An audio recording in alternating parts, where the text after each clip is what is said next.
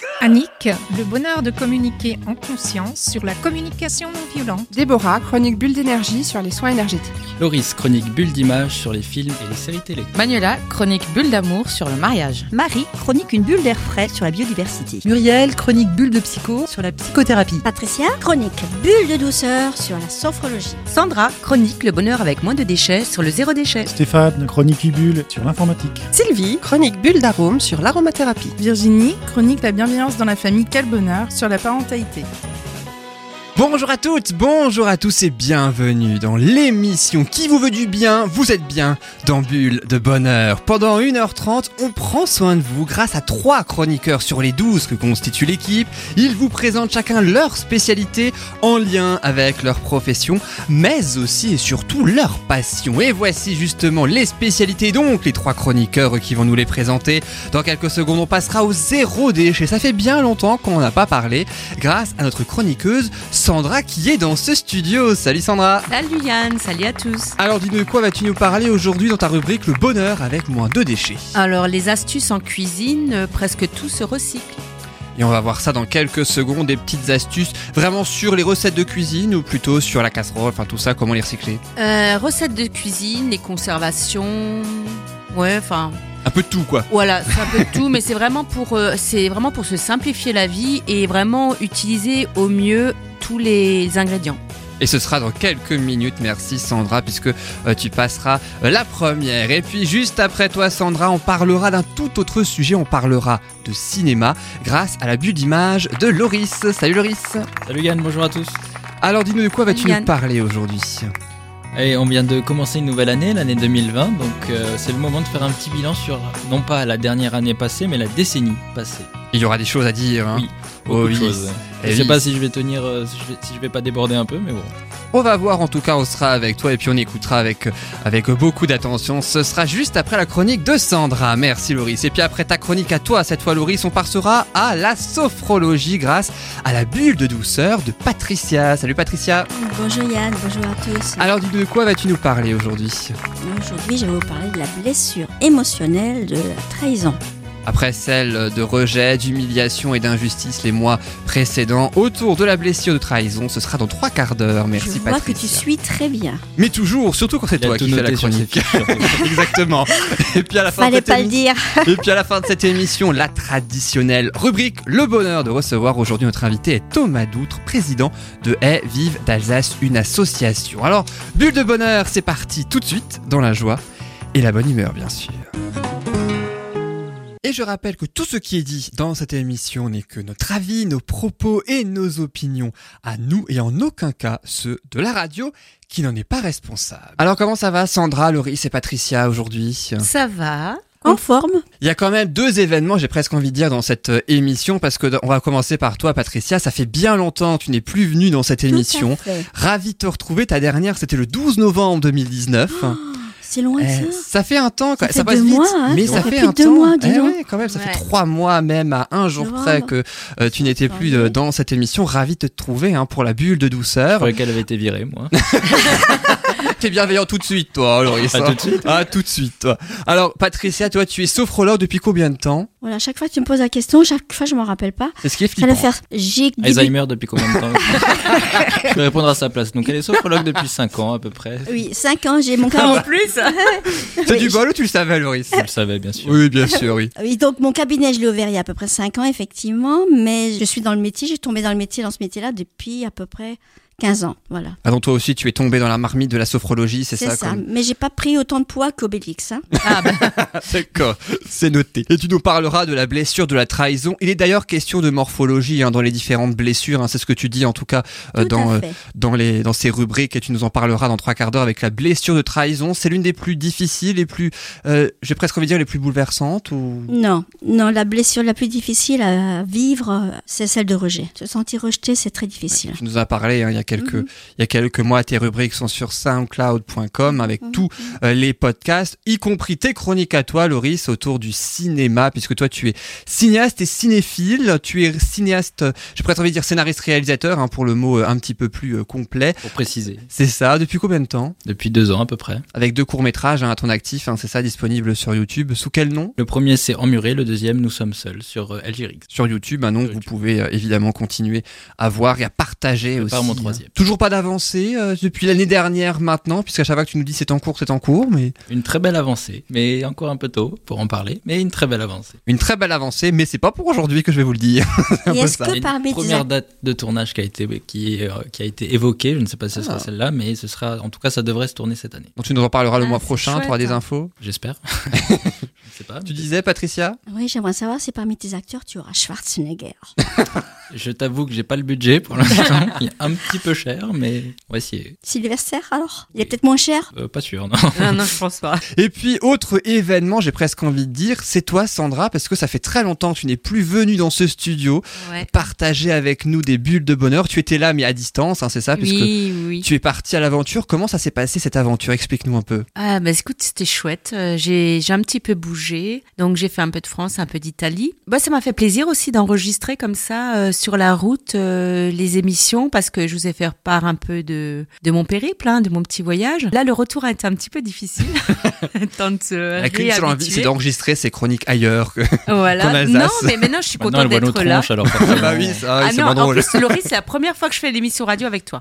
Ah bon? Ouais. On n'avait pas fait déjà une fois? Non, c'est notre première Comme fois. quoi, t'as bien fait de venir, Sandra, parce Oui, que il te manquait, exactement. Loris, comme chroniqueur. Et avec Patricia, ça faisait un bail aussi, ça faisait très longtemps. Ouais, ouais. Donc oui, je suis contente de, de vous revoir et puis euh, et puis en plus j'ai un petit sujet qui est sympa, qui me plaît. Donc Les astuces Ouais, tout va bien. cuisine. Ouais. On, va, on va manger, en fait, petit peu. euh, dans- non, pas manger, mais bon après vous savez que je suis une gourmande, que j'aime manger. Mais non, c'est plutôt des petites astuces euh, qui peut simplifier la vie euh, dans la cuisine et, et puis dire que on peut faire quand même pas mal de choses avec euh, avec tout ce qu'on a à la maison. Eh bien, je te propose d'y aller Voilà. tout de suite avec ta rubrique. Elle s'appelle Le bonheur avec moins de déchets.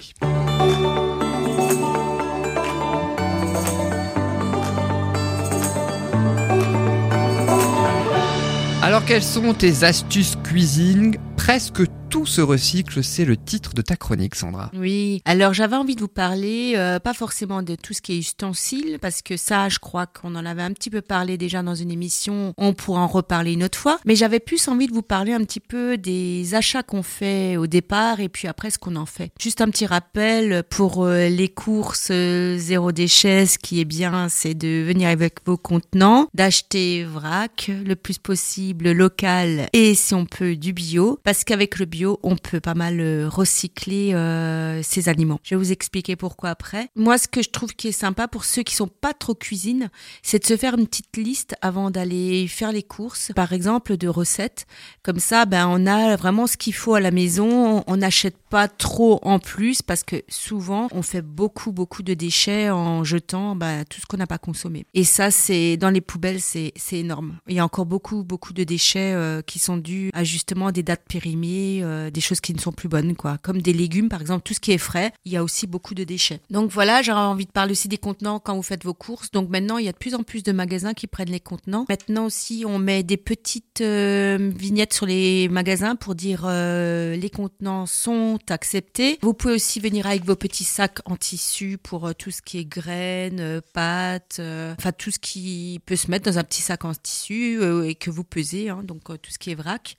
Maintenant, même l'huile se met dans des petites bouteilles, le vin, euh, le vinaigre, tout ce qui est produits ménagers aussi, vous pouvez mettre dans les bouteilles, donc c'est pratique. Le vinaigre Voilà. s'achète aussi, comme ça Oui, en en vrac vrac aussi maintenant. Ouais, Le ouais. vin aussi. Ouais, le vin. et Mais le vin, oui. Certains jus aussi, ouais, se mettent aussi en, en bouteille. Donc voilà, j'avais juste envie de faire ce petit rappel parce que je trouve que c'est les bases d'une cuisine euh, zéro déchet. Donc là, tu t'adresses- uniquement aux personnes qui vont dans les magasins bio, parce qu'effectivement, en grande Non. surface, tu peux pas acheter vraiment. Ici, mettre de plus en Ça- plus avec les ça graines. se fait de plus en plus. Ça se fait de plus en plus. Après, il y a aussi tout ce qui est euh, les regroupements de locaux, hein, je veux dire euh, des paysans qui se Mm. regroupent, et on peut acheter quand même pas mal de choses en vrac. hein. Comme euh, maintenant, il y a de la viande qu'on peut emmener nos contenants, il y a les légumes, on peut emmener nos petits sacs en tissu, si on peut peser avec.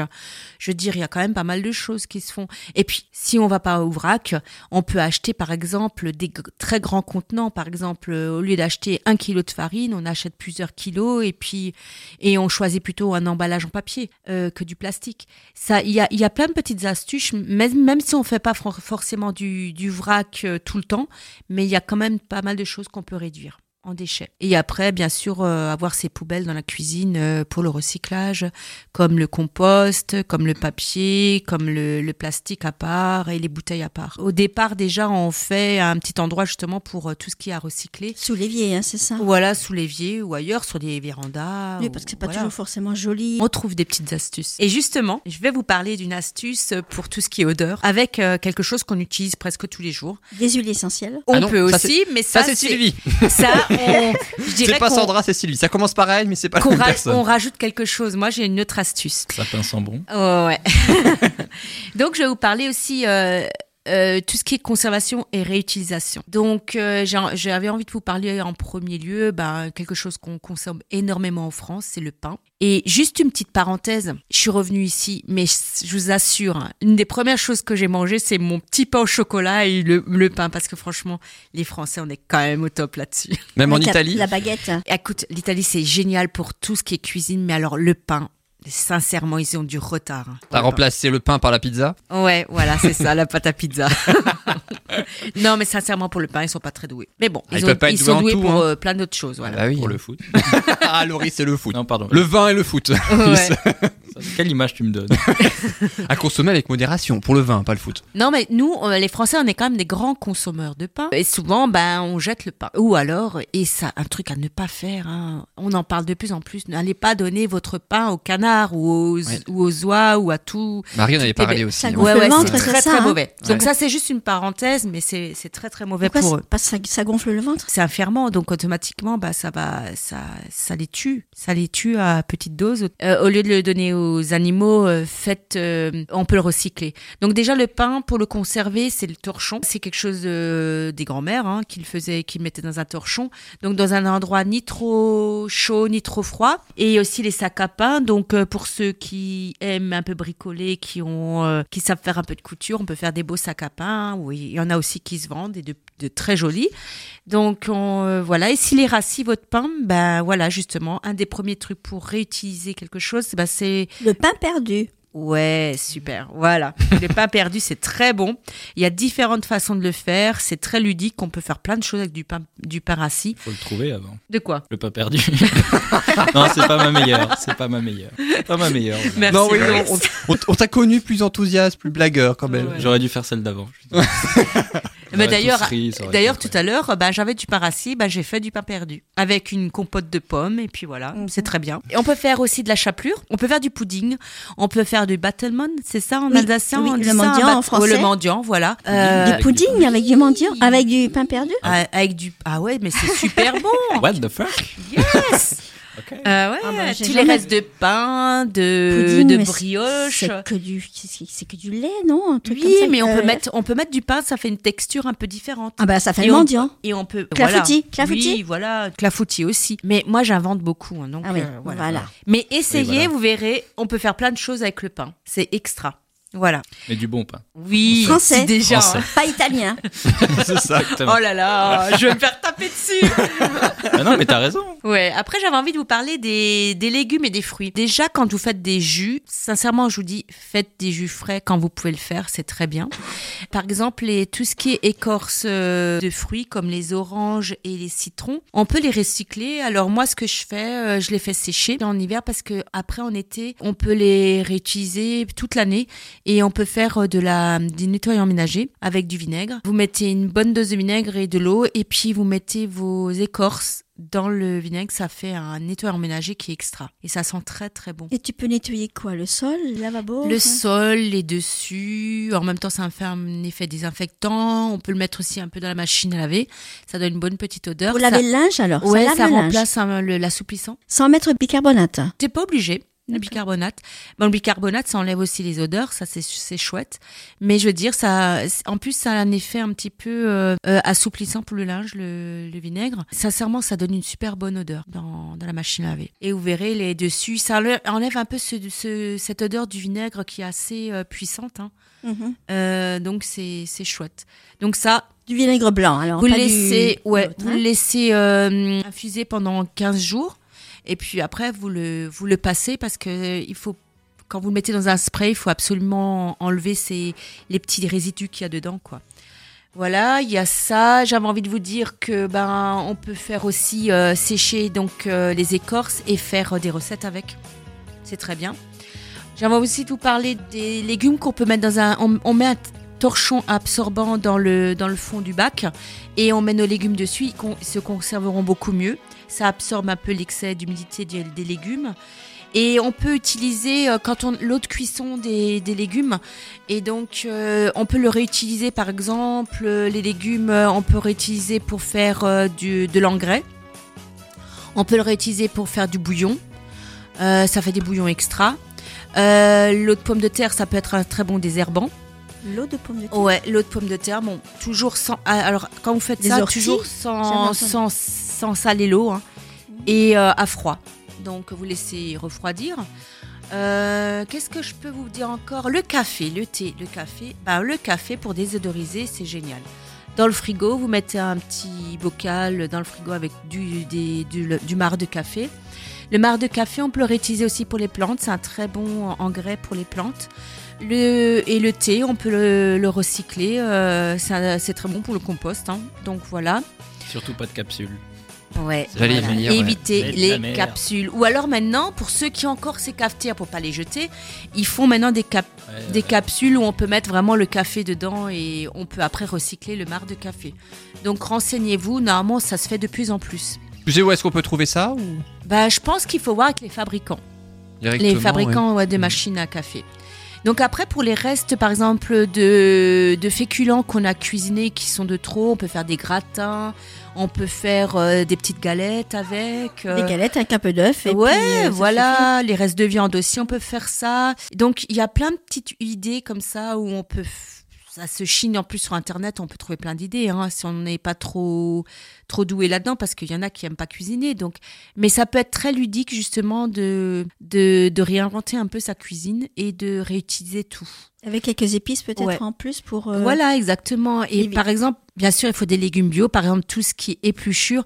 Moi, j'utilise des épluchures de carottes, pommes de terre, courgettes, betteraves, euh, et je les mets dans un sac de congélation. Et quand j'en ai assez, je fais des chips de légumes et c'est extra. C'est vraiment extra et ça, ça surprend souvent les invités. Ils sont, euh, ils sont ravis. Est-ce que tu pourrais nous faire un cours justement sur ces chips? Parce que j'ai essayé moi chips de carottes. Ouais. Oh, c'était une vraie. Euh, Alors un cours à la radio, ça va être un peu compliqué. Ouais. Oui, oui, mais... pour la prochaine fois. Euh, ouais, je vous donnerai un petit peu mes recettes. Des recettes parce qu'effectivement, c'est original. J'ai essayé, mais ça avait l'air de rien du tout. C'est original par la façon dont tu l'as fait, quoi.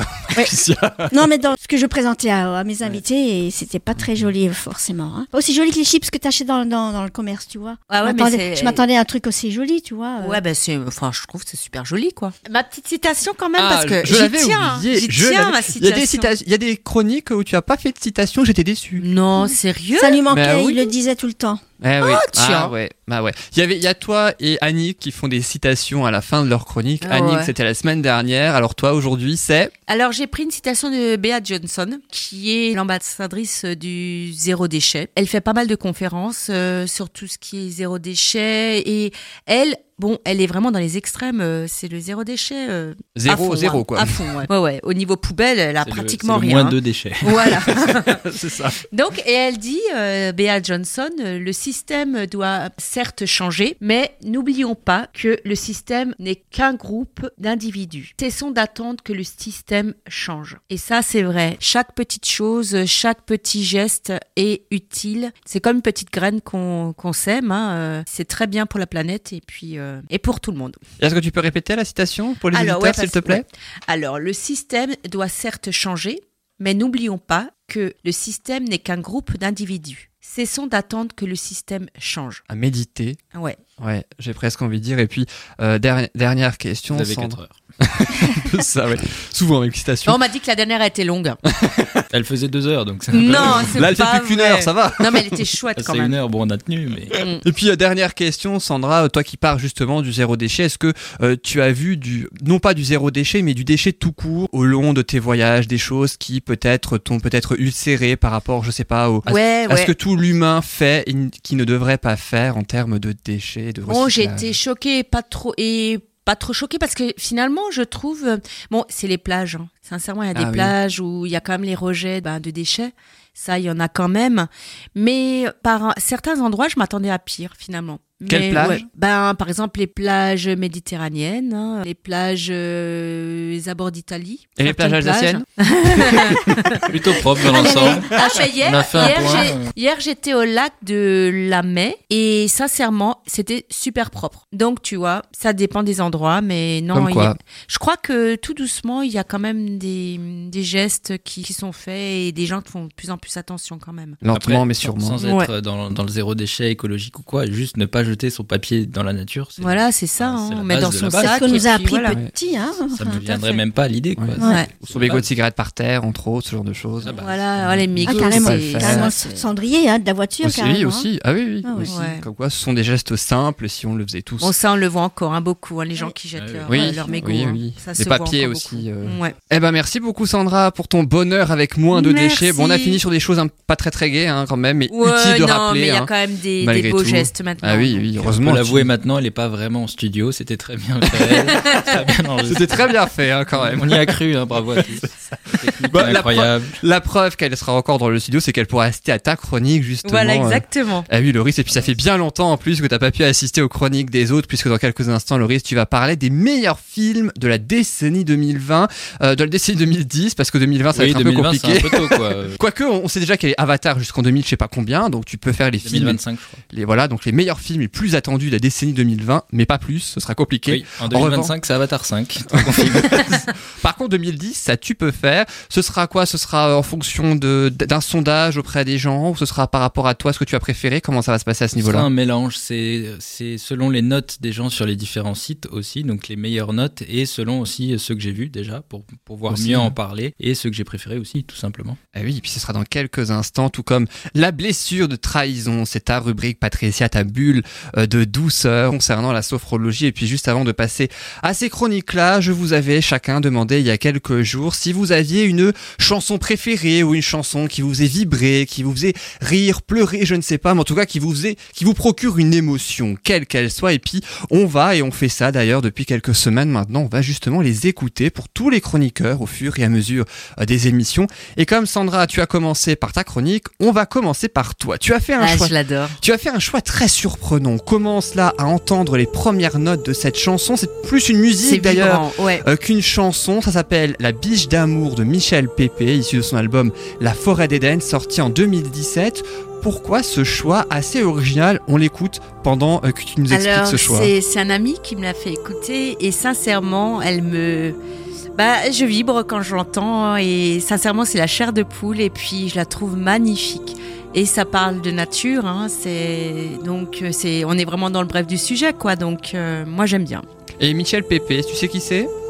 Pas du tout. C'est un Ah, homme. T'écoutes une musique, toi, mais tu sais même pas qui c'est. toi, Non, tout ça. mais en tout cas, je sais qu'il a fait plein de belles musiques, mais celle-là, elle me parle plus particulièrement. plus que d'autres. En plus, elle est récente. hein. Vous avez plus ou moins euh, choisi des chansons récentes, hein, sauf euh, une personne parmi vous. Donc, je suppose que tu as, tu as regardé qui c'était Michel Pépé?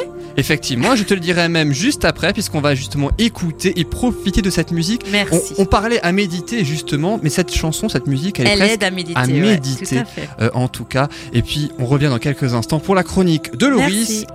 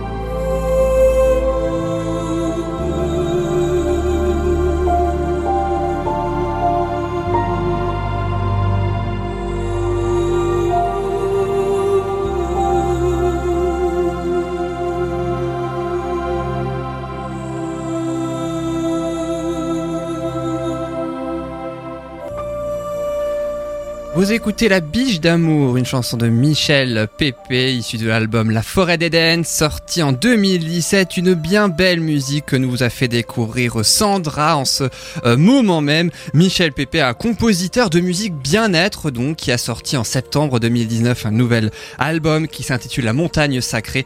Et cette musique que l'on entend, La Biche d'amour, est issue, je le rappelle, de son album sorti en 2017. La Forêt d'Éden, elle te fait toujours euh, quelque chose, hein, Sandra, hein, cette musique. Ah ouais, ouais c'est vraiment vibrant. Euh, et ça détend, c'est. Bah, écoute, tous ceux qui l'écoutent en général euh, bah, sont ravis. Hein. On sait juste qu'en début d'émission, elle va presque nous faire dormir. Hein, cette... Oui, ça ne veut pas dormir, justement. Moi, je trouve que ça redonne de l'énergie après. Et trop Mais oui, Ah, parce ça- que. ça détend c'est- plutôt. c'est- Ouais, Ouais, ça ça, détend. C'est comme si tu nettoyais un petit peu tout ce qui est négatif, tu le balayes, et après, boum, t'as une belle énergie. Si euh, vous êtes au volant, ouvrez les et, yeux. et non, et arrête, tu rigoles, mais et sur ma route, je l'ai beaucoup écouté. En plus? Ah ouais, ouais, ouais. Mais moi, j'adore. hein. Sur Et- ma route, c'est une chanson de Ah non, là, cette chanson.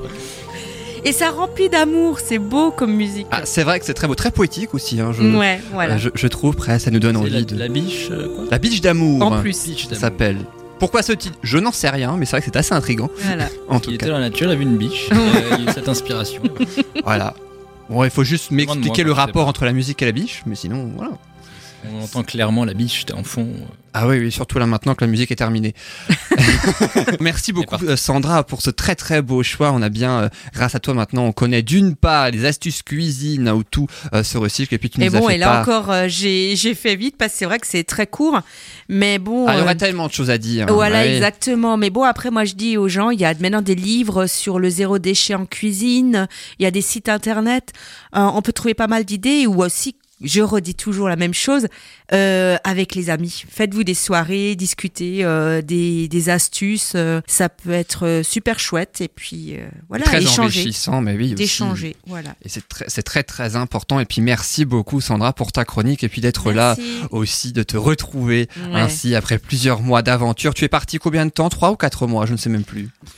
Trois mois, trois mois et demi à peu près. ouais. Même elle n'a pas compté. donc Ouais, non, c'est vous non. dire. Ça passe vite. Ouais, ça passe vite, hein. Exactement. Ah oui, avec trois, tu, tu nous as fait trois chroniques à distance. Oui. Sandra, la dernière c'était sur Noël. On n'est plus Mm. vraiment à Noël, mais voilà. Mais. En tout cas, on est ravis euh, euh, que tu puisses être là tout au long des émissions pour assister, par exemple, à la chronique de Loris. On va plus être en 2019, on va plus être en 2020, on va être carrément dans toute une décennie. Alors toi, tu Ouais. vois grand, Je fais toi. pas hein. les choses à moitié. là. Voilà, c'est bien, t'as de l'ambition, toi, Loris. Tu vois, tu vois les choses en grand. Ta rubrique s'appelle Bulle d'image et c'est parti.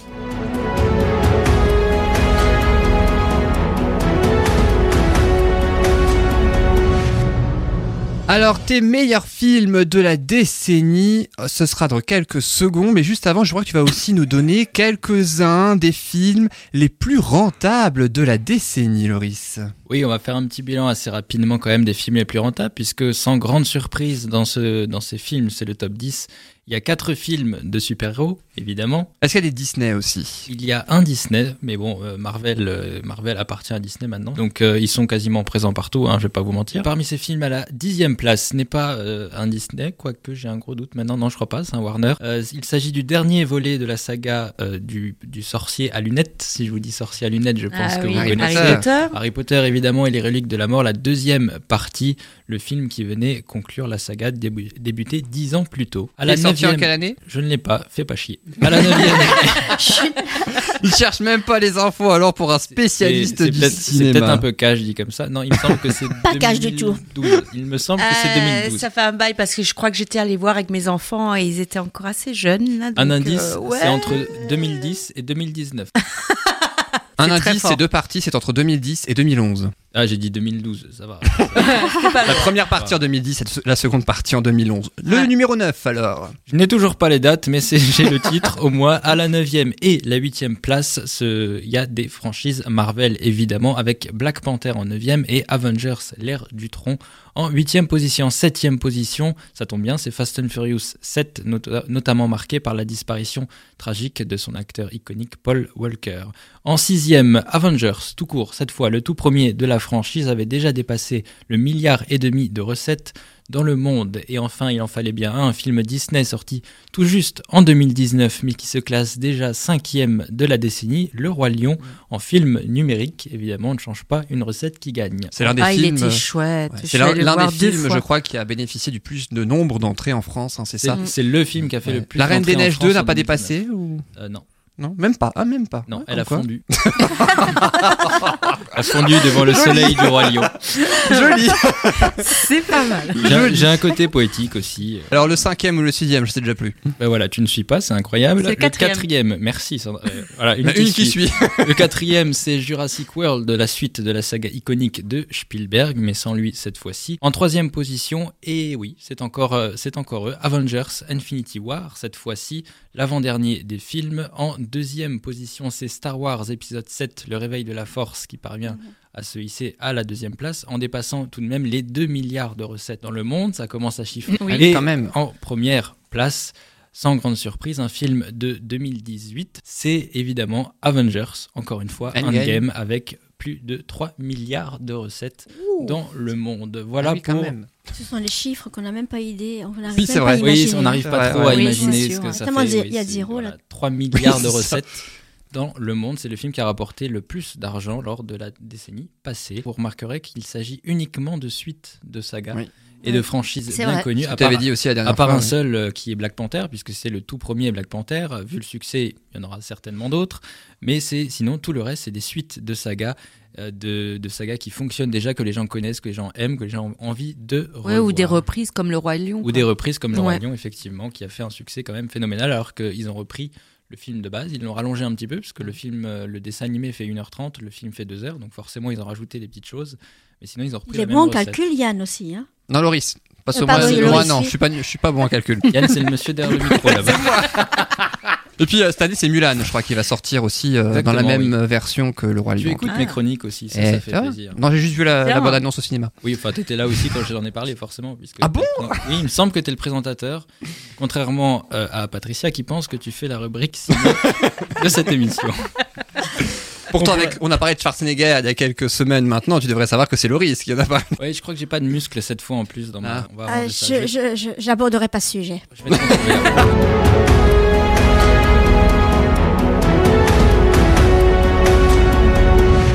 Et maintenant, il y a les meilleurs films Alors. de la décennie. Ce film de la décennie, donc je, je le rappelle, c'est un classement, c'est pas vraiment un classement, il n'y a pas de top, ça reste subjectif, j'aurais pu en citer plein, euh, ce n'est pas exhaustif. Euh, mais voilà, c'est selon, c'est calqué sur les notes moyennes des- du public, donc ça, ça relève quand même d'un certain succès euh, auprès du public et de ceux que j'ai vus notamment et de ceux que j'ai le plus appréciés, de ceux dont j'avais le plus envie de parler.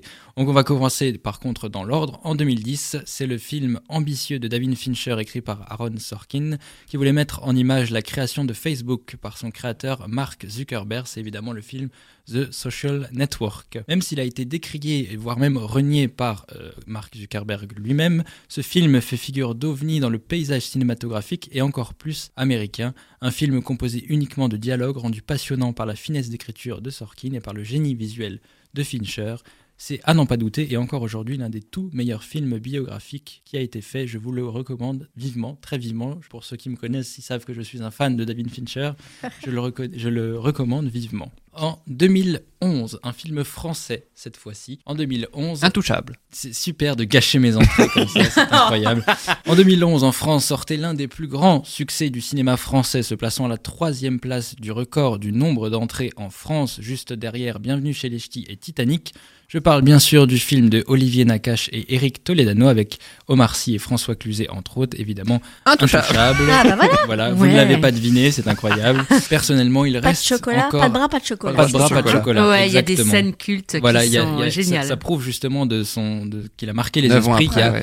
Encore maintenant des, des répliques qui, sont, euh, qui sont très connues et qu'on utilise encore, le- comme le mec qui a saigné du nez sur une toile, il vend ça 20 000 euros. ou des trucs. Voilà, je pourrais en citer plein, j'adore ce film. Ça reste, je pense, encore l'un de mes, mon film français, je pense, préféré d'ailleurs. Euh, film français. Et il y a de des musiques qui sont vraiment très belles aussi dans le, dans le Exactement, film. de très Un belles peu dans la même veine que la musique qu'on a entendue tout à l'heure. hein. Oui, ben il y a, Einaudi, il y a hein. Enodi qui a fait une des musiques et Ouais. qui est magnifique. Ouais, si vous pouvez l'écouter, euh, c'est très très beau.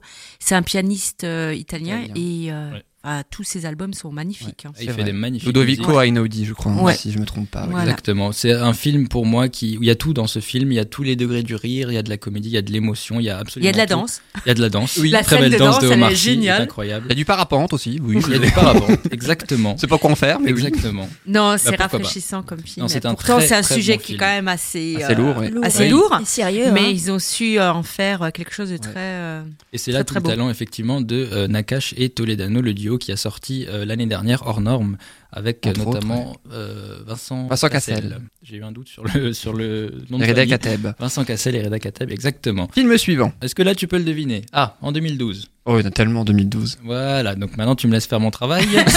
c'est l'agent Jusqu'à 0... ce que je devine avant que tu dises le film. Là, là, tu vas deviner si je te dis c'est Ah, l'agent 007. Bah, James Bond, Bon, Skyfall. bah, voilà, James Bond, euh, ouais. Skyfall, Skyfall. évidemment, a repris Ouais, du Skyfall. service euh, à deux reprises pendant cette décennie, en attendant le nouvel opus qui va arriver cette année, mais ce n'est plus la même décennie, avec effectivement Skyfall qui reste à ce jour de Sam Mendes, hein, qui est le film avec Daniel Craig dans le rôle iconique de l'agent secret évidemment, le plus rentable de la franchise en ayant dépassé les 1 milliard de dollars récoltés au box-office mondial. Pour donner un, ordre d'idée, les autres films, que ce soit avec Daniel Craig ou euh, avant lui, euh, étaient aux alentours de 200 millions de dollars récoltés. Là, les 1 milliard, pas beaucoup. il a vraiment, Waouh. il a vraiment explosé, on Explosé. peut le dire. Il y, il aura une suite, c'est De ça Skyfall, non. Il y a, Non, mais là, non, mais je veux dire, de nouveau un James nouveau, Un Bond. nouveau James Bond, oui. Un Il nouveau Et James ce un Bond. sera après, toujours avec. euh, Daniel C'est Craig. le oui. dernier avec Daniel Craig, oui. Ok. Il a dit qu'il arrêtait depuis. à Ça peu marche près, bien, Je sais pas combien de temps, mais. Oui, ça marche très très bien. Et il y en a eu un en Mais 2015. il a moins de je muscles crois, que Spectre, hein, Schwarzenegger, celui-là. Ah bah si, quand je préfère lui que. Schwarzenegger. Hein, Oh, c'est James Bond quand même. il y a Il du, il muscle quand même, oui. Il y a Ah, du charme, parce que Schwarzy a moins de, de charme. T'inquiète Ah, pas, on va le voir torse l'appelle pas son surnom en plus, magnifique. Limite, elle le connaît intimement. Bien sûr, elle va l'appeler Nonol bientôt. le, le petit Nonol. Film suivant. Oh, film suivant, c'est Le Loup de Wall Street, sorti en 2016. Évidemment, Martin Scorsese aux commandes avec son acteur iconique maintenant, Leonardo DiCaprio, qui est centré sur le monde de la finance. Je passe assez rapidement parce qu'on va passer maintenant à l'année 2014. L'année 2014 qui a été euh, une très très belle année, je trouve, pour le cinéma. Euh, à tel point que je n'ai pas pu choisir un film, je n'ai pas pu choisir deux films, je n'ai pas pu choisir trois J'en films. ai choisi 100. J'en ai choisi 4. 2014, un film. J'en ai choisi quatre, donc on va les passer assez rapidement malgré tout. Le premier, c'est Heure, sorti donc évidemment en 2014, un film de Spike Jones, avec Joaquin Phoenix et la voix de Scarlett Johansson pour cette histoire qui se déroule dans un futur proche où un personnage sensible au caractère complexe va tomber amoureux d'une intelligence artificielle sophistiquée capable de s'adapter à la personnalité de chaque utilisateur. Ensuite, on part dans un tout autre univers. Je ne pouvais pas ne pas mettre ce film. C'est également l'un de mes films préférés de Christopher Nolan, Interstellar, frappe fort, avec Matthew McConaughey, qui est un film complexe et ambitieux, un film spatial personnellement mon préféré. Il y a aussi Gravity qui a, a marqué les esprits. Moi, j'ai préféré mettre Interstellar. J'ai préféré ce film, mais les deux sont très bons, évidemment. En On rappelle 2014 que la liste n'est pas exhaustive. hein, Exactement, ça reste. hein, voilà, maintenant Interstellar est très bien noté, très apprécié Aussi, oui. par beaucoup de gens, Comme un moins par d'autres, ça dépend. Ouais. Il fait un peu débat ce film. En tout cas, moi j'ai adoré ce film. Exactement. Film suivant. Toujours en 2014 et encore pareil, j'ai absolument adoré ce film, un film de Damien Chazelle, Whiplash qui se passe dans le monde de, du jazz. C'est un jeune batteur de 19 ans qui va se confronter à l'un des plus connus mais également redoutables et exigeants enseignants et chef d'orchestre chef d'orchestre Terence Fletcher, interprété par J.K. Simons, un très grand film musical au scénario solide et à la performance impressionnante.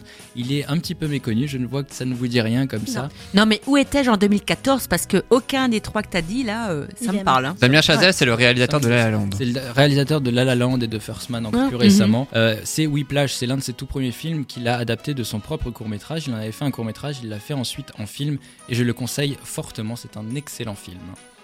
En 2014 toujours, j'en ai parlé tout à l'heure, David Fincher qui a fait un film Gone Girl avec Ben Affleck et Rosamund Pike notamment, écrit par Gillian Flynn qui est l'autrice du livre Les apparences en français, le titre original est Gone Girl, et scénariste également du film, un excellent film, le dernier de David Fincher au cinéma. Ensuite, on va passer avec Mad Max Fury Road, sorti en 2015. George Miller avec Tom Hardy, la suite de la célèbre saga d'action absolument incroyable et époustouflante. Une performance de cinéma aussi au plus haut niveau, je le recommande également. En 2016, il y a Une histoire vraie, un magnifique film de Gareth Davis avec six aux Oscars. Le film adapté d'une histoire vraie, Lyon, trace le parcours d'un petit Indien de 5 ans perdu dans ce, peuple, dans ce peuplé pays, recueilli par un orphelinat, un film plein d'émotions et de passion pareil, je recommande ce film chaudement. Ensuite, en 2017, il y a Get Out. Ce thriller d'horreur a bouleversé le genre avec l'inimitable Jordan Peele aux commandes, qui a sorti un autre film qui s'appelle Us, je crois, l'année dernière. Euh, qui euh, bouleverse un petit peu le cinéma d'horreur. En 2018, Spider-Man New Generation. Celui-ci, j'ai été le voir. Ah, ça y est, Ah, c'est ouais. un Ah, film. il y a des muscles, là, non Ça, je connais. c'est un film Ils d'animation. sont bien cachés, on les voit pas là. C'est vrai, c'est vrai. Il est moins drôle Oui, oui, celui-là parce que là, ils sont, tous, ils sont tous habillés, donc Oui, elle, c'est elle vrai. n'aime pas quand c'est comme ça. Si, si, si, il y était quand même. Ah voilà, il y était quand même. Alors Spider-Man. Spider-Man New Generation ou Into the Spider-Verse en anglais. Euh, c'est un style graphique très bien travaillé qui flirte notamment avec justement les comics de base, qui propose une animation rythmée, une intrigue passionnante. Euh, à n'en pas douter, c'est pour les petits et les plus grands. Il n'y a pas d'âge après- tout pour l'aventure et pour rêver. Et enfin, on va terminer avec l'année 2019, tout simplement. J'ai sélectionné deux films cette année. Le premier, on en a beaucoup entendu parler, le film de Todd Phillips, Joker, avec euh, pour DC Comics, qui a réalisé plus de 5 millions et demi d'entrées en France et 1 milliard de recettes à travers le monde. Joker de Todd Phillips avec Joaquin Phoenix encore une fois. Et enfin pour terminer, c'est la Palme d'Or du Festival de Cannes. Le film de Bong Joon-ho, le réalisateur sud-coréen, s'impose une nouvelle fois comme une figure du cinéma moderne, imposant son style et sa vision du monde à l'international. Il est nommé à l'Oscar du meilleur film et meilleur réalisateur pour les Oscars de cette année. En 2020, je veux bien sûr parler de Parasite, un excellent film, un excellent thriller sud-coréen à voir également. Merci beaucoup, Loris. On précise que les Oscars 2020, en plus, c'est dans quelques jours, hein, donc euh, on, pourra le dire, hein, évidemment. Et je peux, si je peux rajouter un petit Je truc, prie. en mention spéciale, encore une fois, comme dit, c'est un, subjectif. J'aurais pu en, en parler de plein encore et en rajouter plein.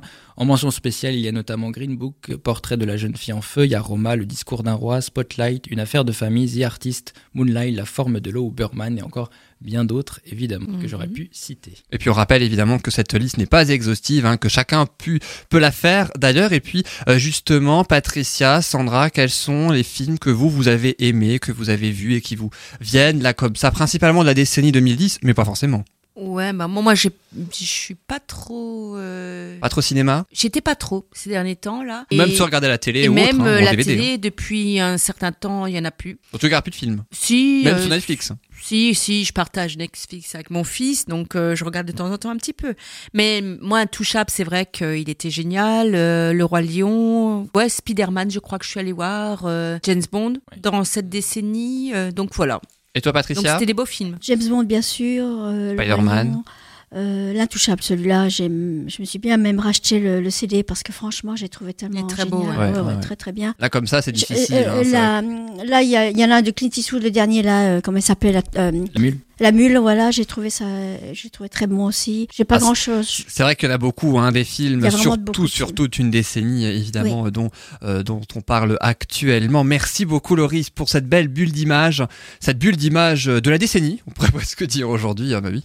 Et Exactement. c'est vrai que c'est très difficile, en plus, de résumer en quelques minutes seulement, encore une fois, même Ouais, si Alice est parler pendant 5 heures. C'est mais- vrai. effect- Ah bah, tu peux même en faire deux, trois, quatre, toute une chronique de toute l'année d'ailleurs, hein, parce que c'est vrai que c'est assez compliqué de pouvoir en parler sur une seule et même chronique. Donc merci beaucoup Loris pour avoir euh, ainsi nous avoir fait partager ceci. Tu nous as fait partager les films, les meilleurs films de la décennie, aussi ceux qui ont été les plus rentables durant cette décennie. Et puis justement, dans cette décennie 2010, maintenant, je te propose de nous faire partager ta chanson préférée ou ta chanson du moment. On va euh, voir, tu nous diras ça dans quelques instants. La chanson s'appelle Coming Home du groupe australien Shepherd, ça date de 2017. On en parle juste après ça et on revient évidemment ensuite pour la chronique de Patricia, la bulle de douceur.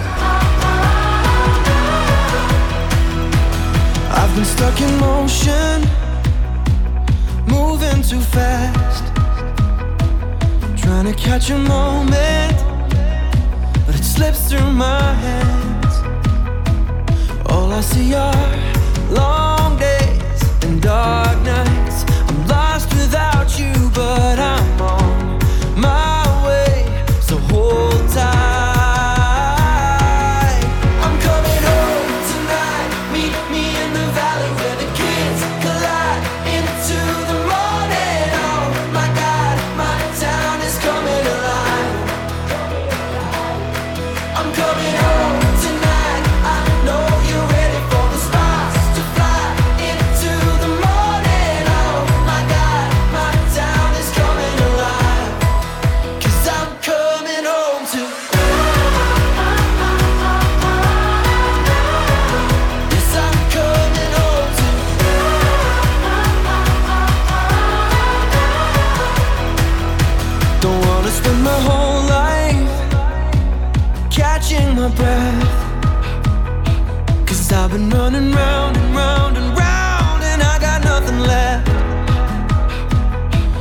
Nothing like a sunset skyline to let you know you're almost home.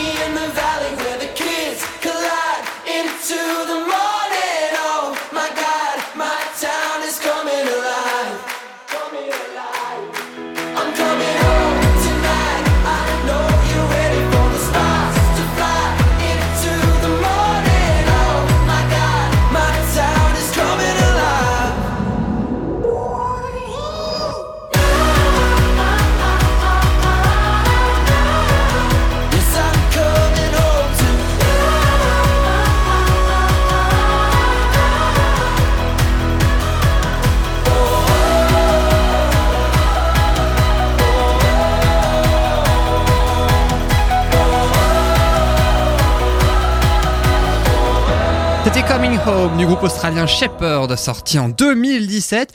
Une chanson récente et particulièrement bien rythmée que nous a proposé Loris. D'ailleurs, c'est quoi? C'est ta chanson préférée, ta chanson du moment? Pas ma chanson préférée, mais c'est une des chansons qui me met de bonne humeur. Voilà. Et c'est pour ça que tu l'as choisi? Ouais, bah voilà, j'ai envie de mettre de bonne humeur les gens. Pour but de bonheur en plus. Hein, Voilà, après la, la biche, on rentre à la maison. c'est vrai, Coming Home. C'est pas mal. C'est vrai qu'on voit pas beaucoup des biches à la maison. Oui, c'est rare. Et puis en tout cas, j'ai vraiment hâte de connaître ta chanson, Patricia. Ce sera juste après ta chronique qui s'appelle. Je suis, 1800. cur- je suis surtout curieuse de savoir laquelle t'as choisi. Je t'en ai envoyé deux. Ouais, Ah, deux ou trois. ah, ouais, ouais, ouais. C'est, tu n'es pas la donné le choix en plus. Ouais, tu n'es pas la Ah, je vous ai dit la chanson. Il y en a certains qui m'en ont envoyé deux, trois. Il y en a qui m'ont envoyé une seule. Voilà. Donc. Sandra et Loris, vous en avez envoyé une seule. C'est vrai que Patricia, tu nous tu m'en as envoyé deux, pardon. Tu sauras ça juste après ta chronique. C'est la rubrique sophrologie, la bulle de douceur.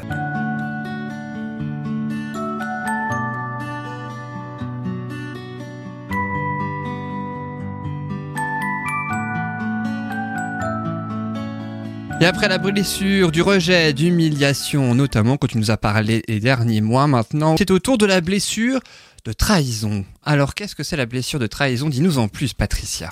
Alors, je vais peut-être faire un petit récapitulatif parce que. Accessoirement, oui. Dans les épisodes précédents. Voilà. Comme ça, on reste sur la chronique de Loris. de Loris. Donc, nous sommes tous concernés par euh, cinq blessures, notamment les quatre principales, c'est-à-dire euh, la trahison, l'abandon, le rejet et l'injustice. La blessure, je parle évidemment de blessures émotionnelles, ce ne sont pas des blessures physiques. La blessure d'humiliation, semble-t-il, nous l'avons toutes au fond de nous, mais tout le monde ne la développe pas. Pour euh, connaître la, la blessure euh, principale, plus exactement les deux blessures principales qui, par lesquelles nous sommes concernés, euh, parce que je dis deux, parce que bien souvent elles se tiennent la main. Par exemple, la trahison tient la main à la blessure d'abandon. La blessure de rejet, elle tient la main à la blessure d'injustice. Donc pour connaître vos blessures, vous vous mettez devant le miroir et vous regardez la morphologie de votre corps. Chaque blessure a ses caractéristiques physiques, hein, c'est-à-dire que aujourd'hui je vais parler de la blessure de trahison. La blessure de trahison, les personnes euh, qui sont concernées par cette blessure-là peuvent se retrouver dans un physique, pour les hommes par exemple, très carré, très carré du haut du corps. Et plus ils sont carrés, et plus ils sont contrôlants, parce que le pendant de la blessure de trahison, euh, ce sont des personnes qui contrôlent vraiment tout ce qu'ils disent, tout ce qu'ils font, ils contrôlent tout. Pour les filles, c'est l'inverse. Elles, quand elles prennent du poids, elles ont tendance à prendre au niveau des hanches, du bassin et des cuisses. Donc, si vous reconnaissez un petit peu dans ce type de physique, vous allez peut-être écouter la suite parce que euh, on va parler effectivement des caractéristiques, du caractère. Même si les personnes ne sont pas forcément dans ces caractéristiques-là, elles peuvent aussi écouter évidemment Tout cette, à fait. cette chronique et celle des autres. Hein. On le rappelle, c'est ça. Restez bien avec nous puisqu'on le rappelle, hein, tu as parlé des autres blessures euh, lors de tes précédentes chroniques. Nous sommes tous euh, concernés par toutes ces blessures. Celles qui nous perturbent le plus, celles où on réagit le plus, ce sont donc les, deux principales. Et euh, elles réagissent comme un filtre. Lorsque vous avez une situation un peu particulière, comme par exemple pour la, pour la trahison, vous avez tous peut-être euh, eu un problème quand vous étiez en maternelle, par exemple. Vous avez un petit copain ou une petite copine à qui vous avez confié un secret et manque de bol a été à le raconter à toute la classe. Là, vous vous êtes senti trahi, un peu plus âgé lorsque vous avez un petit copain ou il vous trompe et là, vous, là c'est pareil, vous vous sentez trahi, c'est très fort, c'est vraiment très très fort. Et là, donc la blessure de trahison, vous vous rendez compte que si vous avez des réactions excessives, c'est bien cette, cette blessure-là qui est, par laquelle vous êtes concerné. Et on met du temps à s'en remettre aussi. On met bien souvent, ben oui, bien sûr. J'ai eu dans, dans mon cabinet une personne qui qui a été trahie aussi par son mari, qui a été trompée. Et elle est venue me dire, elle m'a dit, mais tu sais, ce qui m'a plus embêté dans l'histoire, c'est que j'ai trouvé ça injuste. Elle n'était pas perturbée trop par la trahison, elle, c'était plutôt le côté injuste, parce qu'elle n'avait jamais trompé son mari. Elle avait trouvé ça injuste d'être trompée. Tu vois, donc, euh, elle, cette personne-là, elle n'avait pas du tout le physique d'une personne qui est trahie, qui, qui a cette blessure de trahison en elle. Donc, on est tous affectés, mais pas de la même façon par ces blessures-là. Je vais vous donner le caractère d'une personne qui souffre de cette blessure. Euh, ce sont des personnes bien souvent impulsives. Ils n'aiment pas être vulnérables. Ils veulent se montrer très forts. Ils développent une stratégie de contrôle. Ça, c'est très très très fort chez eux, à tel point qu'ils les contrôlent en permanence que ce soit un chef de service ou euh, un parent, ou même le mari tout simplement. Ou la... Il faut qu'ils contrôlent en permanence, ils ne laissent pas aux autres la possibilité de se révéler ou de faire ce qu'ils veulent. Voilà. Comme on dit, c'est les fameux masques. euh, Oui. met, voilà. Voilà. Le Mhm. contrôle, c'est le masque de la trahison, de la blessure. Ce sont des personnes qui aiment être admirées, montrer qu'ils sont forts, que les autres peuvent se reposer sur eux. Ils se mettent beaucoup de pression d'ailleurs, parce que pour montrer aux autres qu'ils sont capables de tout faire, qu'ils sont les meilleurs, ils se chargent le, dos de beaucoup, beaucoup de travaux, de choses à faire, de responsabilités. Et bien souvent, ils s'en mettent beaucoup trop sur le dos et ils ont beaucoup de mal après à assumer ce qu'ils ont fait, ce qu'ils, ce qu'ils promettent. Je voulais aussi vous dire que donc ces gens-là ont besoin d'attention. Comme je vous disais tout à l'heure, un homme qui est très large au niveau des épaules, alors là, celui-là, il a vraiment besoin de montrer. En général, les hommes aiment bien qu'on les flatte, qu'on dise voilà, vous êtes tel meilleur, tel plus beau. Mais là, euh, particulièrement, quand ils sont bien larges au niveau des épaules, c'est vraiment très fort chez eux. Ils veulent montrer un côté sécurisant. Et... Tout à fait, c'est ça. Comme Schwarzy. Ah, tiens, voilà. J'avais pas fait. Il est partout. J'avais pas fait Il a peut-être cette blessure-là. hein. Ah oui, Il est partout, le Donald. ah, Sch- Schwarzy, il a cette blessure, forcément.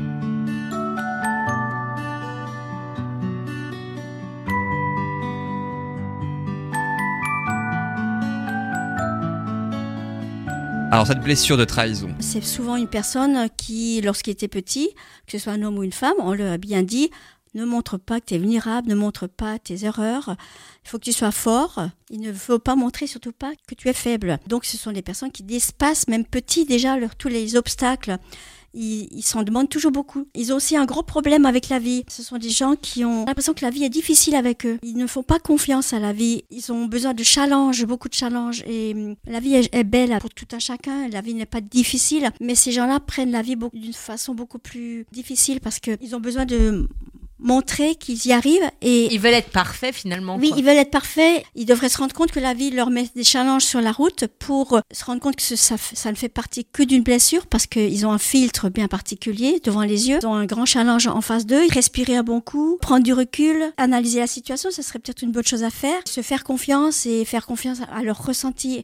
Le ressenti, c'est très difficile pour eux parce que ben là, ils se rendent compte qu'ils sont un petit peu, ils peuvent être vulnérables et sensibles et ça, c'est pas du tout à... Et on est tous parfaitement imparfaits. C'est ça. Et c'est ça. et Chez eux, je pense, que c'est très difficile de se dire, eh ben, on a, on n'est pas parfait et on a chacun nos lacunes. Et de l'accepter, je pense, c'est plus difficile chez eux. C'est très difficile et surtout, je crois que la, la solution, ça serait pour ces gens, pour beaucoup d'ailleurs, mais ceux-là en particulier. Si je suis aimée pour ce que je suis, tant mieux. Si je suis rejetée pour ce que je suis également, ah ben c'est très bien. J'ai le droit d'être ce que je suis. je crois que ça permettra à ces personnes-là de s'accepter et d'être moins en réaction. Vous avez, vous avez un souci avec une personne qui souffre de trahison, surtout ne pas lui faire de reproches en public. Ce sont des personnes qui vous rentrent dedans, qui, qui se mettent très en colère, oui. Très en mm. colère devant tout le monde. On se dit bon ben on, va, on va pas en parler. Il peut y avoir un lien avec la blessure d'humiliation aussi dans ce cas-là? Non, l'humiliation euh, a tendance à s'humilier devant tout le monde, à se rejeter devant tout le monde. Ah, ce sont même des personnes qui malheureusement se dénigrent. Ben, oh ben, je suis con aujourd'hui, j'aurais dû faire ça ou voilà. Tu vois, alors que le, la personne qui souffre justement de trahison ne va pas se rabaisser devant tout le monde. Euh, au contraire, euh, il faut qu'il montre devant tout le monde, même quitte à te rabaisser toi, qu'il est fort et, il te marchera dessus sans problème. Voilà, sans scrupule, ne pas l'attaquer de front. Ça, c'est un bon conseil à avoir. Je voulais dire aussi que si vous avez besoin de plus de renseignements, parce que c'est intéressant comme sujet, euh, toutes ces blessures-là, il y a Lise Bourbeau qui a écrit un bon livre d'ailleurs. Il est super ce livre. Oui, je me suis inspirée de ce qu'elle a écrit. En plus, elle met des schémas euh, justement sur le physique, euh, type de chaque blessure. Chaque blessure a son Et physique. Et elle donne des aides pour, pour améliorer ça. Oui, le livre de Lise Bourbeau, c'est les cinq blessures qui empêchent d'être soi-même. Et elle a écrit un autre livre pour euh, arriver à surpasser toutes ces blessures, justement. Et euh, du coup, Sandra, tu connais ce livre, c'est ça? Oui, oui, oui, je, le connais. Mais bon nombre de gens le connaissent. Et livre incontournable. Mais moi, je pense que c'est un des premiers à lire quand on cherche un petit peu à se connaître et puis à essayer de comprendre un peu, ben tiens, pourquoi je réagis comme ça. Et ça parle aussi au niveau des douleurs. Certaines douleurs bah, peuvent être expliquées justement en fonction justement de ces fameuses blessures. Donc oui, c'est un livre qui peut pas mal aider les, les, personnes qui sont en recherche de prendre soin d'eux. Cinq blessures qui empêchent d'être soi-même hein, de euh... Lise Bourbeau, sorti en l'an 2000. Waouh La date, je la connaissais pas. Ah bah je te le dis, 12 septembre 2000. Voilà, d'accord. Bah, T'as été voir sur Internet. Pas du tout, c'est de tête, là, comme ça. ça, ça, tient comme ça, voilà. C'est tellement pas crédible. En tout cas. Et puis merci beaucoup pour cette belle bulle de douceur. Donc, on retrouvera le mois prochain, évidemment, pour euh, un autre sujet. Euh, juste avant d'accueillir notre invité, Thomas Doutre, président de Hey Vive d'Alsace, on va découvrir ta chanson, Patricia, celle que tu as choisie. En tout cas, l'une des deux que tu m'as donnée. Tu vas la découvrir en même temps que les auditeurs. J'aime bien. On va euh, l'écouter, et puis ensuite, on revient dans quelques instant, bah, tu peux peut-être entendre les premières notes. Elle est très très connue. Un indice, elle date de la fin des années 80. Elle date de 1988. Si je te dis l'interprète Bobby McFerrin, qu'est-ce que tu me dis, Patricia? Don't worry, be happy. Exactement, Don't worry, be happy. Tu vois, j'ai mis l'accent alsacien. Ouais, plus que l'anglais d'ailleurs. Ne vous inquiétez pas, soyez heureux. C'est justement la chanson qu'on s'écoute tout de suite. Here's a little song I wrote. You might want to sing it note for note. Don't worry.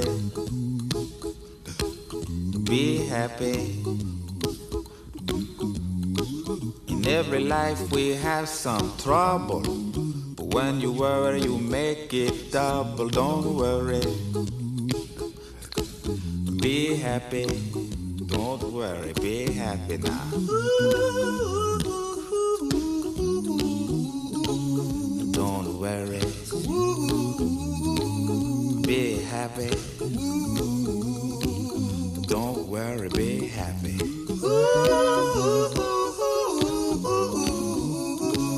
Don't worry. Be happy. Don't worry, be happy. Ain't got no place to lay your head. Somebody came and took your bed. Don't worry. Be happy.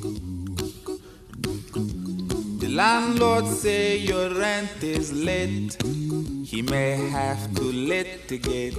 Don't worry. Be happy. Look at me, I'm happy.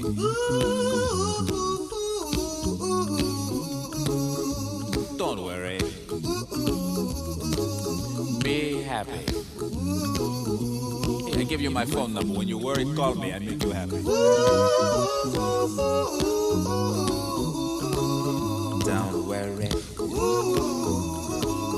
Be happy.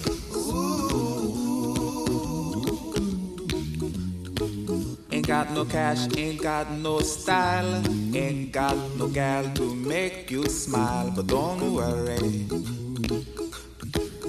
be happy.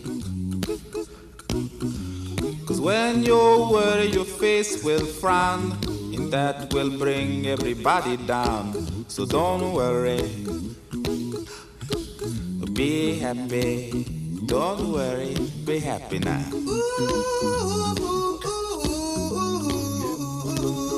Don't worry,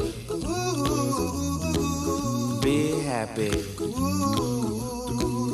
Don't worry, be happy. Don't worry, be happy. Don't worry, be happy. Don't worry, don't worry, don't do it. Be happy.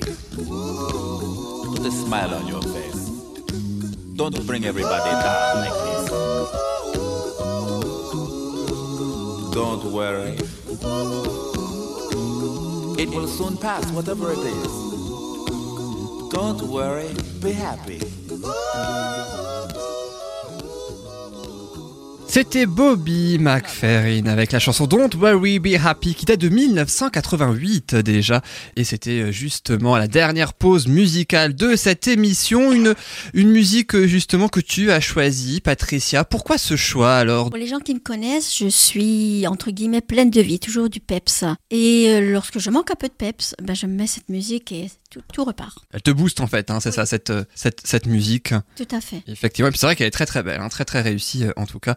Et puis euh, je le rappelle, Don't Worry Be Happy. En plus, ça va bien avec la sophrologie. Je trouve ta bulle de douceur. On rappelle évidemment que la sophrologie, ça ne se substitue pas à un traitement médical. Et maintenant, je vous propose sans plus attendre la dernière partie de cette émission. Nous allons accueillir notre invité dans la rubrique qui s'appelle Le bonheur de recevoir.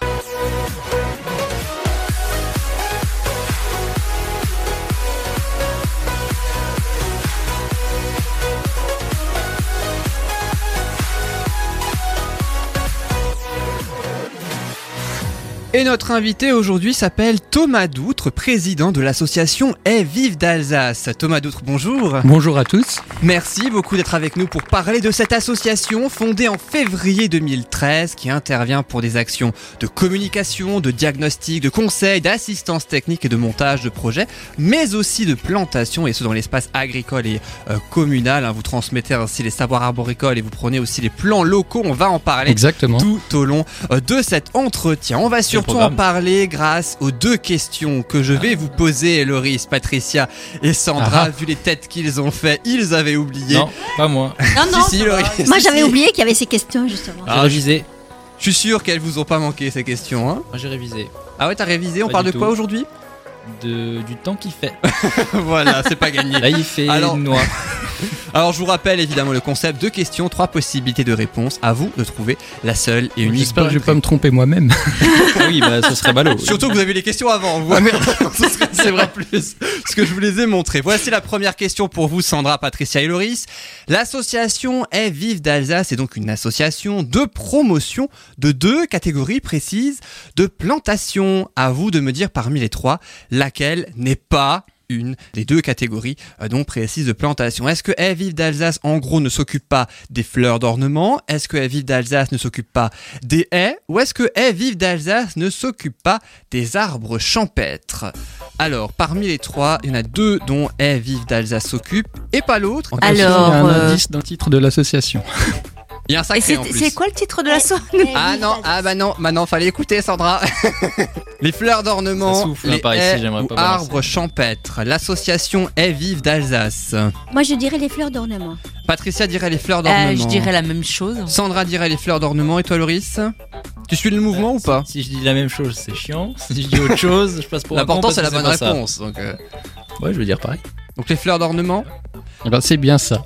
eh ben, c'est la bonne réponse. Bravo. Vous faites effectivement les haies, vous faites également les arbres champêtres. En fait, vous accompagnez les agriculteurs et les particuliers, c'est ça, pour planter les haies et les arbres. Voilà. Et si en plus, dans les haies et les arbres qu'on plante, il y, y, a des fleurs euh, forcément qui, qui, vont pousser, qui vont fleurir. Mais par contre, on s'occupe pas, ou disons que c'est pas dans notre euh, champ d'action, de faire des fleurissements euh, avec des pétunias, des bégonias ou, ou autres géraniums. Notre but, c'est de, restaurer la, biodiversité et pour ça, euh, bah, on va planter des haies, des arbres euh, euh, qui, vont, attirer les, espèces locales, les espèces d'animaux. qui, voilà, c'est pour remettre de la nature. Alors vos locaux sont situés 7 Saint-Gilles, à Winsenheim, juste en face du lycée agricole de Flixbourg. Hein, puis je peux d'ores et déjà mhm. euh, vous donner le site internet www.e-vive-alsace.org. Et, et vive au pluriel, hein, e-vive-alsace.org. Et puis on va parler d'un deuxième site maintenant, tout aussi intéressant et tout aussi surprenant, je trouve, quand j'ai découvert en tout cas celui-ci. Le site s'appelle je plante ma haie.fr. C'est une base. Et c'est vous aussi, hein, c'est une base de données, ça liste en fait les arbres. Je pense. Ah bah justement, je vais expliquer. Je suis en train d'expliquer. c'est un peu le thème. Alors c'est alors c'est pas ça du tout. Tu vois, moi j'étais plus là pour un touchable, j'étais plus dans le truc que toi. Tu vois là, euh, c'est non. Super ambiance. je, ne reviendrai pas. ça fait dix fois qu'il revient, mais c'est pas grave. Alors ça liste les arbres et les arbustes locaux en Alsace. Cette base de données, je plante ma haie.fr. Il y en a un petit peu plus de 45. Tout à fait ce que j'ai dit. Oh oui, à des années-lumière, mais c'est un détail. Tu changes quelques mots. Lequel trouve-t-on en Alsace parmi ces trois propositions? Je parle évidemment des arbres ou des arbustes locaux. Est-ce qu'on trouve le sureau blanc Est-ce qu'on trouve le tilleul des neiges? Ou est-ce qu'on trouve en Alsace le châtaignier? Parmi les trois, le sureau blanc, le tilleul des neiges ou le châtaignier? Loris, Patricia et Sandra qui réfléchissent. Ils essaient vraiment de réfléchir, d'avoir la bonne réponse. Loris, une idée peut-être? Là, je te sens bien, là, Loris. Moi, je vais prendre le 50-50. tu dois enlever deux mauvaises réponses. Alors, j'enlève la réponse D et la réponse E. Donc, il te reste la A, la B et la C. Oui, bah, par déduction. euh, moi, je dirais la A. La A, le sureau blanc, Patricia et Sandra. Fleur des neiges, comment t'as dit ça? Sureau blanc, tilleul des neiges, châtaignier. Le tilleul. Donc, le tilleul des neiges. Je sais qu'on a des tilleuls en Alsace, mais tilleul des neiges, ça me dit rien du tout, quoi. Sandra, qu'est-ce que tu Donc, je dirais dis? aussi ça, le tilleul des neiges. Le tilleul des neiges. Alors, lequel on trouve en Alsace parmi les trois? On trouve le châtaignier chez nous, ouais. Ah oui. Eh ouais. Oui, c'était la réponse C, oui, c'est ce que j'avais Il dit. y a, il y a plusieurs sortes de tilleuls, effectivement. Il y a le tilleul à grande feuille, à petite feuille, euh, le tilleul de Hollande qui sert pour faire des ornements, et le Il y a un tilleul tilleul argenté, mais il n'y a pas de, de tilleul des neiges. Ça, en fait, c'est un, c'est un nom, sauf si, en tout cas, ça existe vraiment, mais c'est un nom que j'ai totalement inventé, en fait. Ah, Hein, bah, le ça tilleul pour ça. Ah, c'est- c'est ce que je voulais savoir. Je l'ai totalement inventé, hein, c'est pour ça qu'on le trouve pas. Je suis sûr qu'on le trouve nulle part. Ou encore, quoique ça se trouve en, en Sibérie, on sait jamais. Ouais, on, on sait jamais. Il y a un tilleul avec de la neige dessus, c'est pas voilà, c'est pour ça. Bah oui. Alors le sur... de déco de Noël.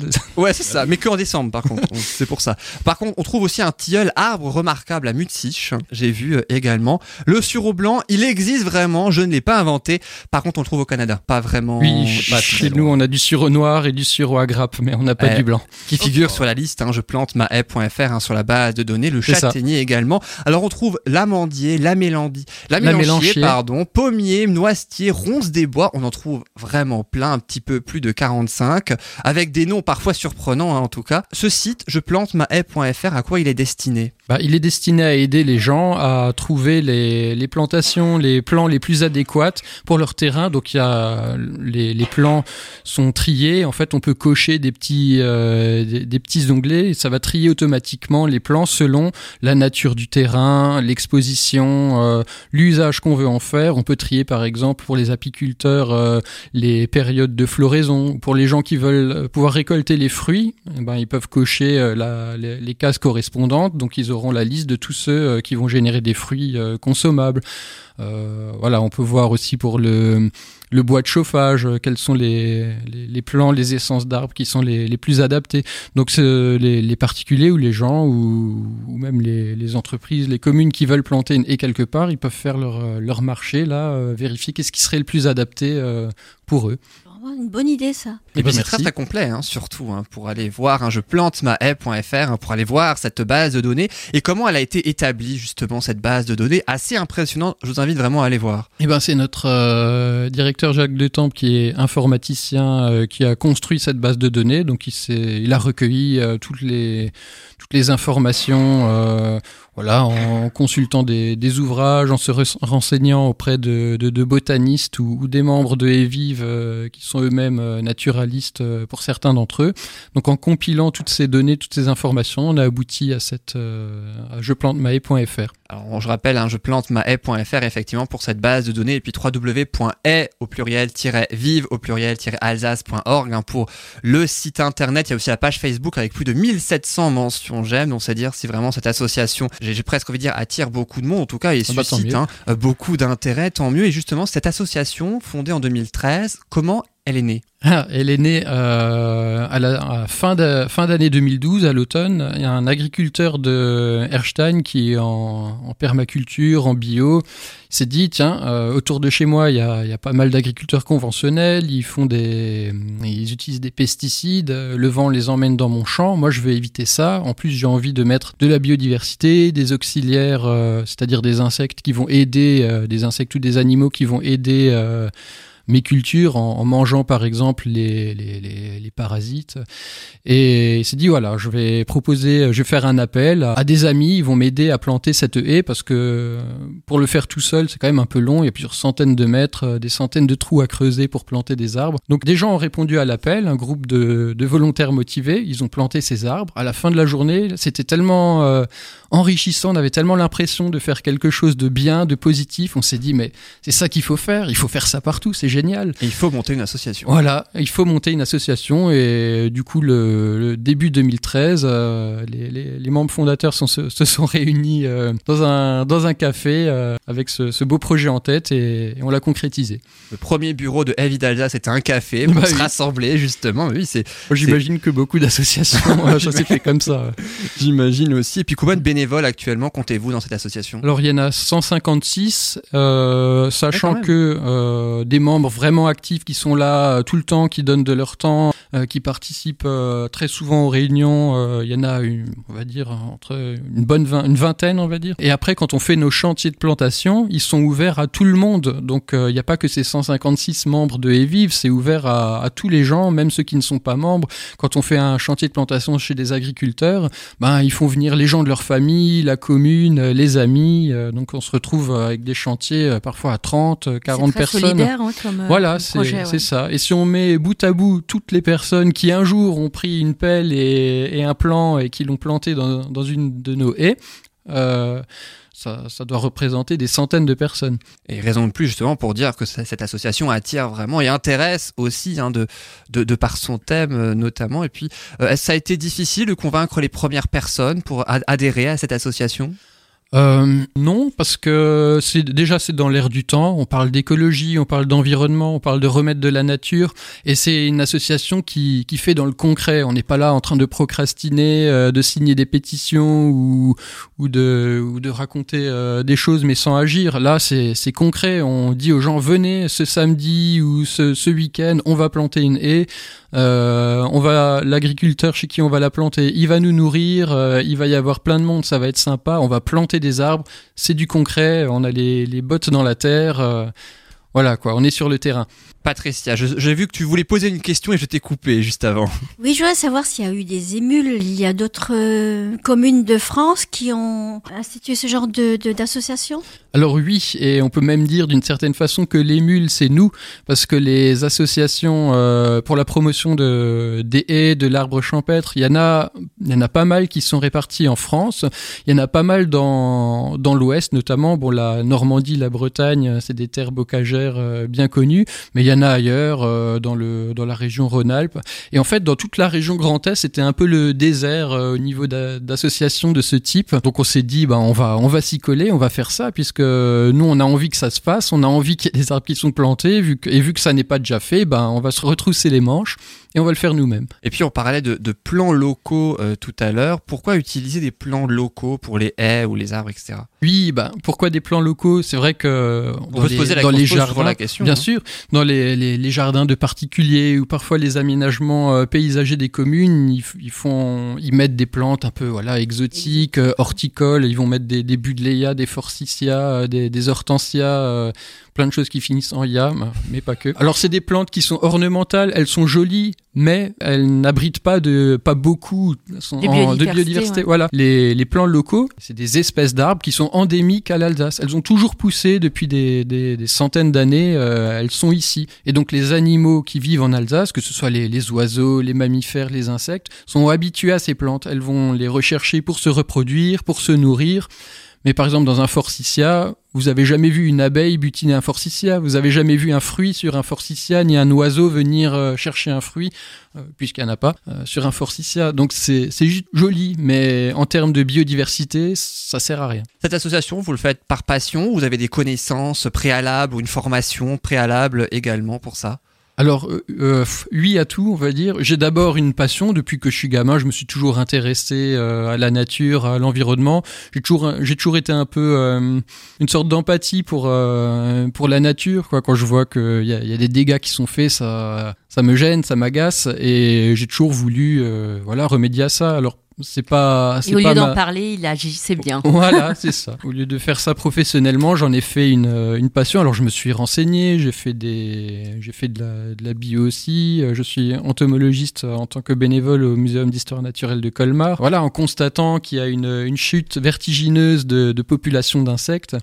Euh, je me suis dit qu'est-ce qu'on peut faire pour faire revenir ces animaux? Et ben plantons des. Les oiseaux, il paraît en Alsace, c'est pareil. Il y a exact. une sacrée chute aussi. Pas hein. que en Alsace, Ouais. c'est c'est dans toute Oui, l'Europe. mais bon, on est en Alsace. Oui, Mais dans- c'est vrai que si déjà on peut faire chez nous, c'est C'est très ça. bien. En 10-20 ans, on parle de 30% d'oiseaux en moins. C'est c'est énorme. énorme. Et il y en a moins parce qu'ils ont moins à se nourrir. euh, Et vous parliez du Muséum d'histoire naturelle de Colmar tout à l'heure. On les avait reçus. Tu étais là, Patricia, d'ailleurs, le 15 octobre dernier. hein, C'était que vous pouvez évidemment retrouver en podcast puisqu'on parle de plein euh, d'autres sujets, euh, notamment euh, celui-ci. Alors, on va euh, continuer évidemment de, de parler de haies vives d'Alsace avec de nombreux événements, de nombreux chantiers aussi que vous organisez, des chantiers participatifs à venir. Je peux en citer Oui. trois, par exemple, le chantier de plantation à Holzwir. hein, c'est les 27 et 29 février. Il y a. Strasbourg, 6 et 7 mars. Dan-Marie aussi, le 27 mars. C'est quoi le but de tous ces chantiers participatifs? Eh bien, prenons pour exemple le plus proche en date, celui qui a lieu chez Mar Marc Zwickert à Holzwir. Voilà, le 27 et, et le 29 février. On fait un appel aux gens. Donc, c'est un jeune euh, maraîcher qui s'est installé, qui a envie de mettre des haies autour de son, de son espace de culture. Euh, comme je disais tout à l'heure, pour se protéger un peu des pesticides qui sont utilisés par ses voisins, parce que lui est en bio. Il veut aussi du, bois d'œuvre. Donc, on plante à intervalles réguliers des grands arbres qu'il va pouvoir euh, collecter dans, dans 20 ou 30 ans, parce que c'est du bon bois qui, a, qui a une valeur. Une valeur en, tant que telle, ouais, une valeur marchande. Il veut aussi une haie qui va lui attirer les auxiliaires. Donc euh, voilà, les coccinelles vont pouvoir se reproduire dedans, les, les buses et les, les oiseaux de proie vont aussi pouvoir nicher dedans. Ils vont ensuite euh, attraper les, les campagnols et, et autres petits mammifères qui vont grignoter ces, ces cultures. Ça fait aussi des corridors écologiques pour relier, par exemple, deux forêts ou deux espaces naturels. Bah, les animaux qui sont dans un de ces espaces euh, pour se reproduire, ils vont peut-être avoir besoin de retrouver les animaux qui sont dans l'autre euh, espace naturel.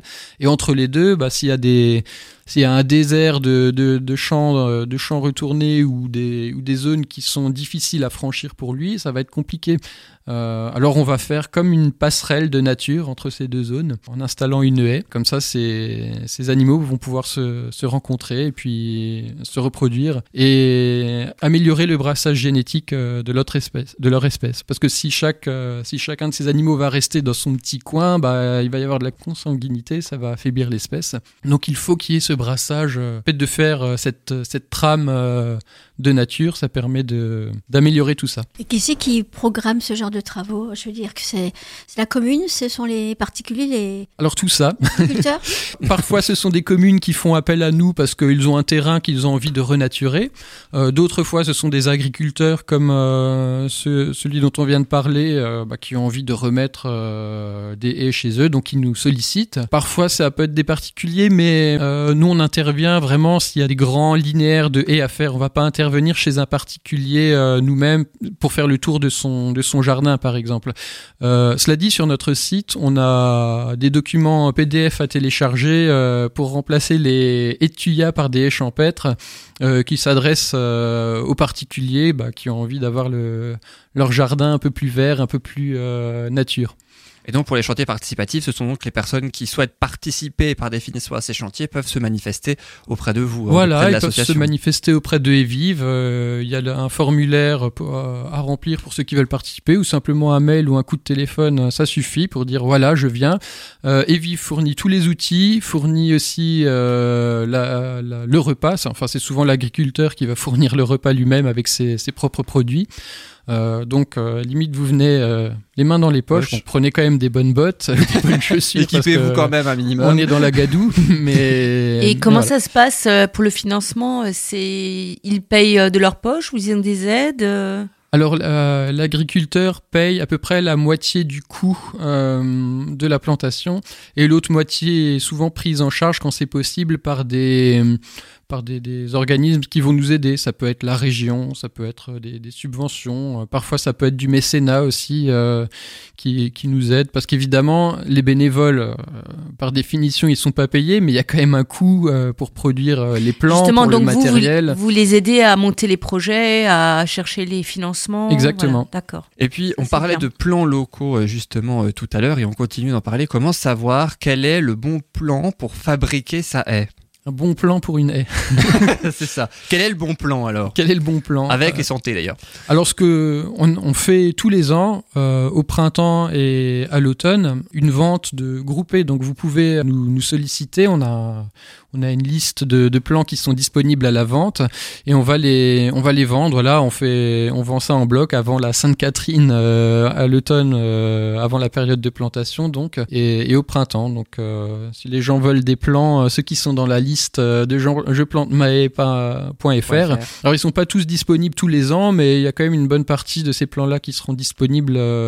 c'est 2,50 euros le plan en racine Pas... Et puis il y en a beaucoup, hein, donc il y a le choix aussi hein, sur cette base de données. Hein. Il y a le choix, il y a le choix. je plante ma haie.fr, hein, je rappelle pour euh, pour le site. Et puis euh, je sais que Evive d'Alsace est aussi porteur de la filière de production d'arbres et d'arbustes végétal nord-est. Oui, ça c'est très important. Alors on plante des haies ou des arbres, certes, c'est bien, mais où est-ce qu'on les procure, euh, ces arbres? À l'origine de Haies ben, on est allé solliciter des arboriculteurs ou des pépiniéristes, mais il se trouve que la plupart des plants, alors même quand c'est des espèces euh, de plantes de chez nous, je, ne parle pas des forsythias, donc j'ai l'air d'avoir une dent contre les forsythias, mais, bon, mais c'est assez représentatif. C'est bien aussi. Donc quand on veut planter euh, une aubépine bien de chez nous, les pépiniéristes, ils vont nous fournir un plant d'aubépine, mais la graine n'est pas alsacienne, elle peut venir de pays d'Europe de l'Est, enfin la, plupart du temps d'ailleurs, parce que là-bas les coûts de récolte et de collecte de graines sont bien moins chers. Mais nous on veut que la, graine vienne d'Alsace, parce que les arbres, les aubépines se sont reproduits chez nous depuis des centaines d'années.